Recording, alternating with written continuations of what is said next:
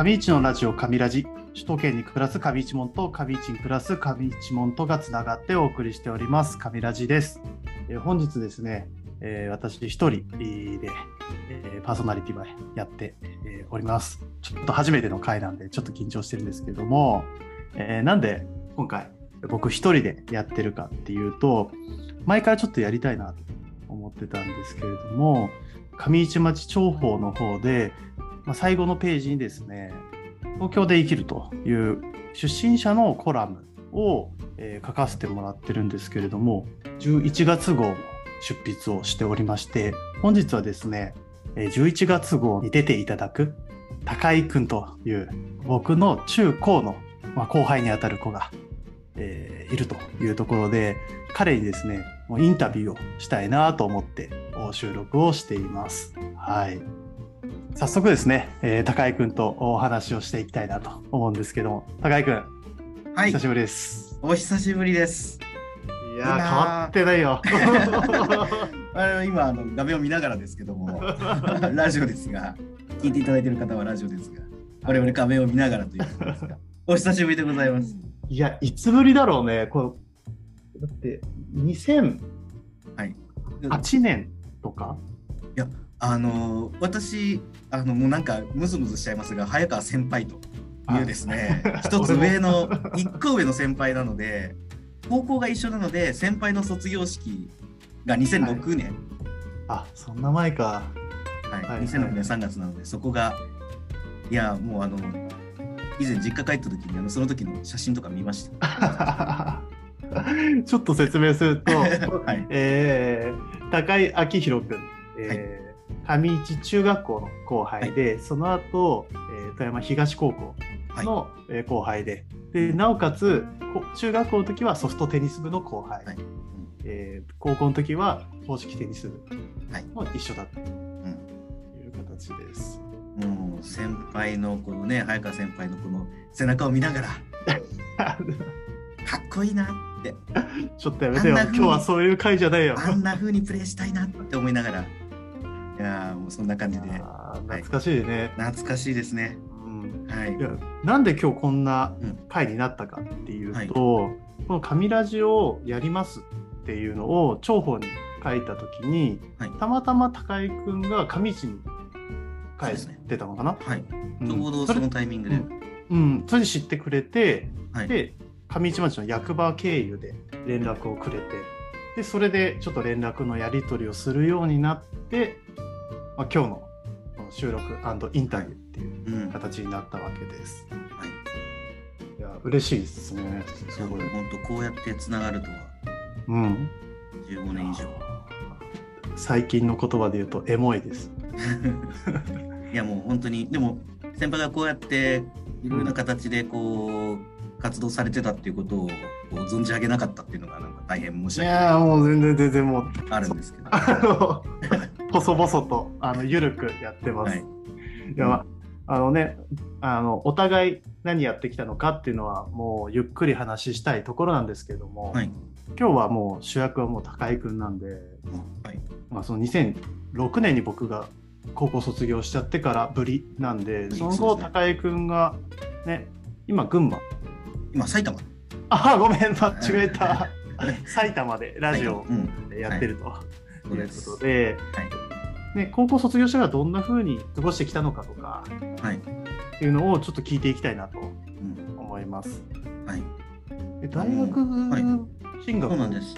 あの大学にまあ進学した先が今私住んでるのが埼玉県の熊谷市といううん、暑いところだ、はい暑いところうん、この日本一え241.1度っていう記録を出したことのあるうん日本で一番暑いところなんですけどもここに富山東高校卒業してから引っ越してうんで、まあ、一人暮らししながら、まあ、大学生活をうんうん。送ってたんですけど、もうん。うその時に、うんうん。うんまあ、実は放送サークルに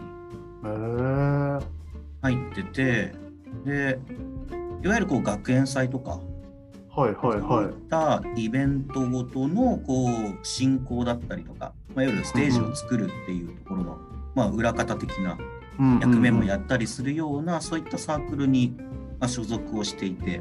うんうんうん大学自体は、まあ、私は進学した先は、まあ、いわゆる理系のうんところで、最終的には、まあね、上市も、ね、水があなたの冷水とかそういったはい水がはい。はい有名ですけども、そういった水門学っていう水を最後終的にも研究してたんですけど、すごいね。なんかニッチなというか なかなか聞かない学問名。本当にあのなんか地元に申し訳ないんですけど最終的に卒論で選んだ場所が黒部っていう。上市やっとけよっていうとこなんですけど。いや両方やればよかったのに。黒部の湧水群やっちゃったのでこれちょっと後でなんか言われそうです。ね。いやいや、まあ、そんな感じで、まあはい、あのーまあ学問としてはそういったところやってたんですけどやっぱりこううん放送っていうのがすごく好きで、うん。で、まあ、その時にまあいろいろとこうやっぱりこの町に、まあ、熊谷っていう町にいろんな人たちとこう関わって、あいい町だなってうん。思ってでそういった時にこの町に、まあ、自分が何ができるかなってなった時に、まあ、学あの学生とあと市民の人たちが一緒にこうなんかできる。でしかも自分たちのサークルでできることって言ったらうん。市民の人たちと一緒にラジオをやりたいなと思って。うん。それこそお本当にこうお街の中のちょっとしたコミュニティスペースの一角を借りてラジオをやるっていう企画を立てて、まあ、やったのが、まあ、本当に、えーまあ、ラジオの私にとってのラジオの一番の原点っていうのがそこなんですよね。それっていうのはもう大学を卒業しての前。そああ大学生の時そう在学中にあの市役所乗り込んでってうんうん。あの学生なんですけど市民の人とラジオがしたいんです。はあ。なるほどね。そういった意味で先輩だねもいやいやいや。う なのなので結論からね先にお話しすると私結果として今この町に、えー実際に本当に電波を飛ばす FM ラジオ局をうん。作っちゃいました。おおそうやってできるんだね。できちゃうんです。えということで今ねあの本当に画面でこう先輩にちょっとラジオ局のスタジオのもういわゆるだよね。はいいわゆるラいジオ局をね。わゆるラジオ局。はい。えこれを建てちゃったの？そうですね。あの場所としてはうん。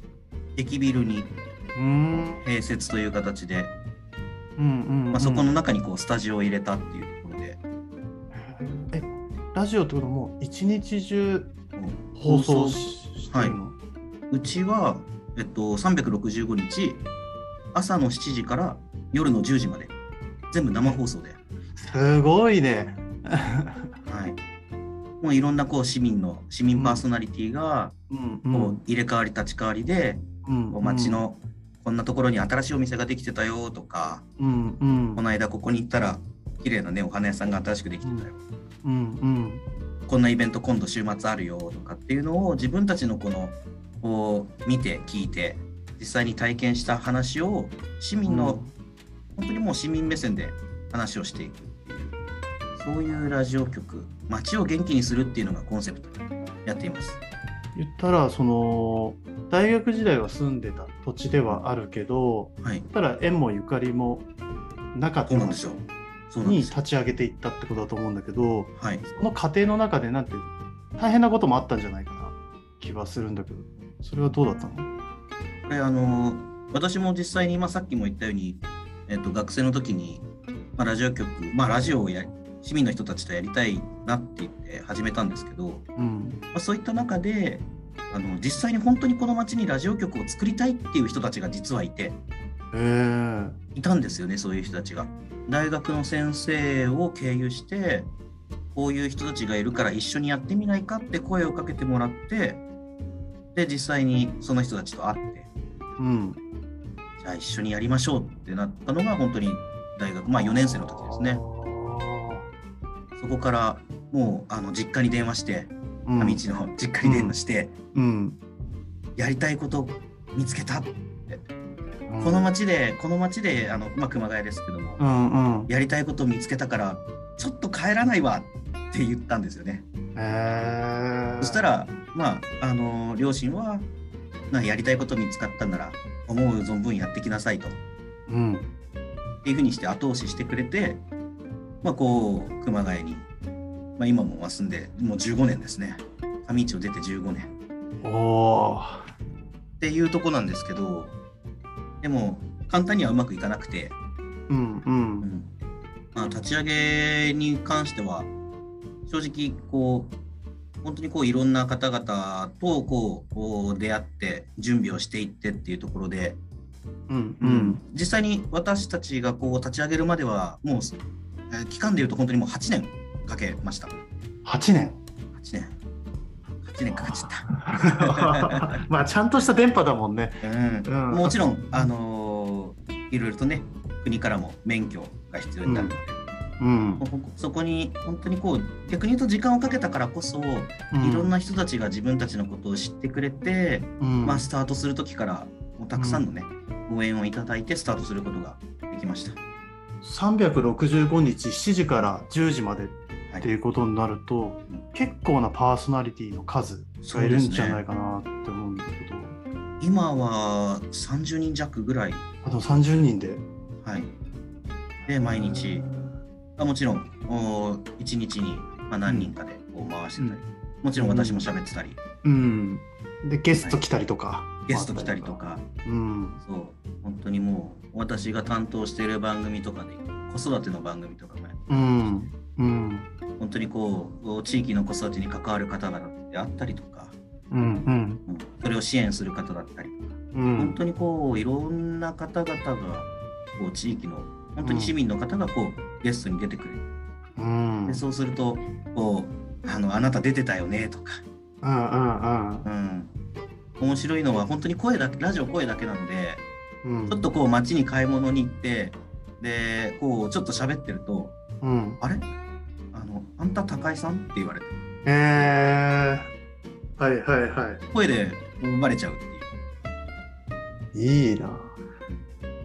確かに。この上ラジもあの、はい。出身者と上市に住んでる人がたまたま飲んだ時に、ポッドキャスト好きなんだけどやってみたいなっていう言葉だったりもともとラジオのパーソナリティやってみたかったなっていうのを聞いて、はい。で僕はどちらかというとそういう町の人とか出身者の人がやりたいなって言ったのを形にするお手伝いをするっていうポジションでいつもいるんで、もうサクッと立てたんでその8年かけてとかではなく 割と荒々な感じでうん。今これ立ててとりあえずやってみようみたいなうん。感じで今やってるんだけどもその中でもまだ全然そんな聞かれてる回数なんてたかが知れてる感じではあるんだけど久しぶりに地元に帰った時に聞いてるよとか言ってもらってなんか今までに感じたことないなんか嬉しさみたいな感じててでそれこそ今すごくしっかり体制も作って協力してくれる人もいて多くの人に聞いてもらってるラジオをやってると思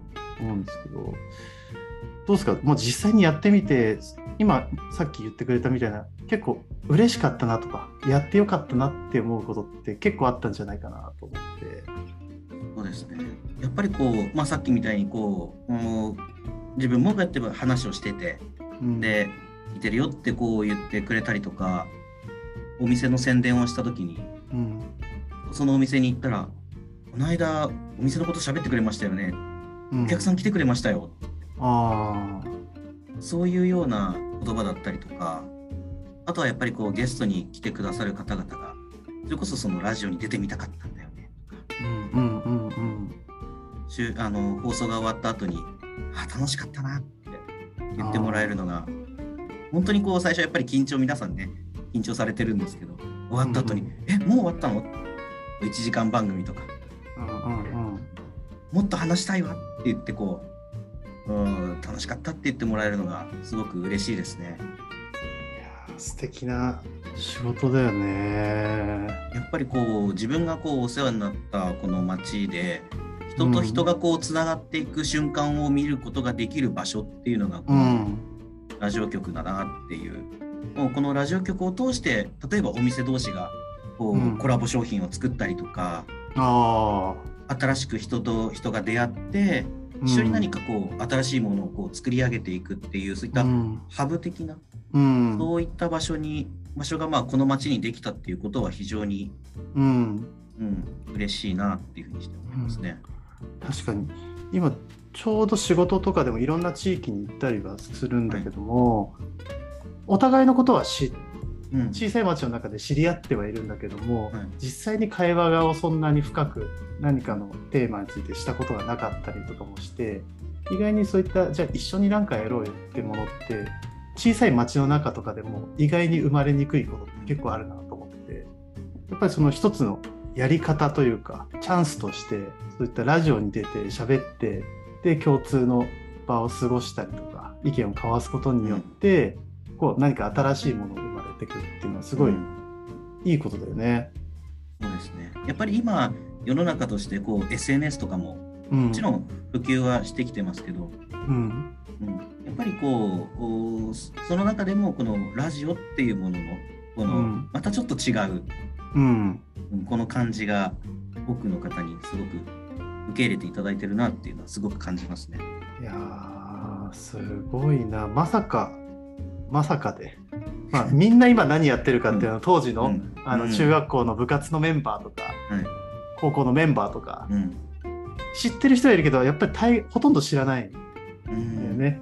その中でみんな何やってんだろうなってふと思う時。がやっぱりあってやっぱりこうやって今回たまたまだったけど高井君がまさか、ね、埼玉でラジオ局をやってるっていうのはもう全く想像にもしてなかったところだった。から、うん。ていうか熊谷に住んでるっていうのも意外だったし。いやもう本当自分もまあ町を離れて上地を離れてうんやっていけるのかなってすごく不安な気持ちでう、んうん、この町に降り立ちましたけどなんかこう自分がまあやってみたいことを見つけることができたなと。うん。そして生まれ育った場所ではないですけどこの町は、うん。けどちょっとでもこう自分がまあ役に立てたのかなって思うとすごく嬉しいですね。うんうん。いやーいいね。そういうハブになるというかそういう場を作ってしかもそれこ大学生の時からやってるからまあもう言ったら就職っていう就職は取らずに。そあもう実はそうなんですよ。あのーまあもちろん生き生きていくためっていうのは、部分ではあの仕事はしてましたけど、やっぱり、り目標としてはラジオ局を作ってそしてそれをこうまあ、運営していく。うん。仲間たちと一緒に運営していくっていうところを一つもうずっと考えながらこれまでずっとやってきた。ので。ね、今こうやって話してても普段から喋ってるからやっぱ違うなって思ってるし 落ち着きがね。いやいや、うんはい。えー町の人から紹介を受けた時もラジオ局やってますっていうので紹介された時にはい。はてってなったんだよラジオ局をやるってそんなことができるのかっていうだからうんなので、まあ、本当にこう私がまああの、まあ、私たちがこう立ち上げた、うん。まあまあ、ラジオ局っていうのは、うん。こう市町村に一つ作ることができる、あのコミュニティ放送局と、うん。まあ、あとはコミュニティ FM とかって言われるような、うん。えーものですけども、うん。もちろん電波の状況であったりとかいろんな状況が条件が合えば上市にも、まあ作れなくはないとは思うんですね。まあ、ちょっと実際にね、えーできるかどうかっていうのが、うん。まあ国の免許制度なので、うん。できるってわけじゃないですけどいいですよね。やっぱりそうやって人がつながる一つのツールが街にあるっていうのは、うん、すごくいいと思う。僕たちがやってる、まあ僕はまあ今埼玉の越谷に住んでて、職場は東京で、でもうこっちで基本的には生きていくっていうのをある程度決めてる状態ではあるんだけども、はい。やっぱり上市とのつながりはこう持っていきたいな。っうん。ていう中で、えー上市町首都圏同窓会っていうのを、まあ、パーソナリティ一緒にやってる坂口くんっていう同級生がい。るんだけど、と一緒に立ち上げてやってっていく中でやっぱり、まあ、同じように出身者同士とつながるっていうのもすごく東京で生きていく中でも心休まる場になったりもするし、割と上市の人とも一緒にこう何かをやったりもするからその時につながったりもしてやっぱり上市いいなっていうのをよく感じることができててその地元とつながりっていうのがいろんなやり方はあるしもっともっといろんなつながり方ってあるなって思ってる中でちょっとやっぱりこのちょっとポッドキャストみたいにやってみてもすごい良かったなって今感じてるところ。ただやっぱりさっき聞いてて思ったのはコミュニティ FM で365日、えーやってるっていう中で、うんそこの強制感とかあとはコミュニティ FM っていう存在の公感みたいなうんっていうのはまた一ついいなと思っててやっぱりこうポッドキャストってなると、まあ、今撮れる時に撮ってみたいな感じなんで、うんやっぱりコンテンツ数とかんっていうのもまたいい意味で言うと自由なんだけどもうん場としてのコミュニティ FM っていうのはまた存在としては違うんだろうなっていうのはちょっと思ったところだね。役割としても本当に、あの大きな台風が、まあうん。こちらの方にも来た年もやっぱりあって、うん。まあ、そういった時にやっぱり延長で放送してあもう避難所の情報とかー。どうしてもこの町の、避難所の状況にどれだけ収容ができるとか、うん。に冠水してるとかっていうのはどうしてもうん。大きなあーテレビえーラジオのメディアではどうしても賄いきれい、ないところがこう地域メディアであれば、もうどこどこ小学校がいっぱいですとか、うん。どこどこ中学校の前はもう水が冠水してますとかっていうのをピンポイントに言うことがうん。できるので、うん。本当にもうそういった場面にもやっぱりあった年もあって、やっぱりこあの、まあ、2019年の時の話なんですけど、うん。うん、今でも3年経った今でも、うん。あの時あの放送があってよかったって今でもやっぱり言われますね。あ不安だったけども放送聞けててよかった。ーうん。そういったところがもう本当に実際に電波を飛ばすおっしゃっていただいたようなその公のっていうところの、うん。まあ、ラジオ局っていうのの強みうんなのかなっていう、どの町にもあってほしいなそれは上地にもあってほしいなと思いますね。確かにね。今ちょっとねあのコンテンツ、まあ、つながりが生まれるコンテンツだったりちょっとエンタメ的な側面とかっていう意味でちょっと喋っちゃってたけど確かにそういう街にとってのインフラライフライン的なそうですね。はい。側面っていうところでも確かにねいやーすごいあの立派になってっていう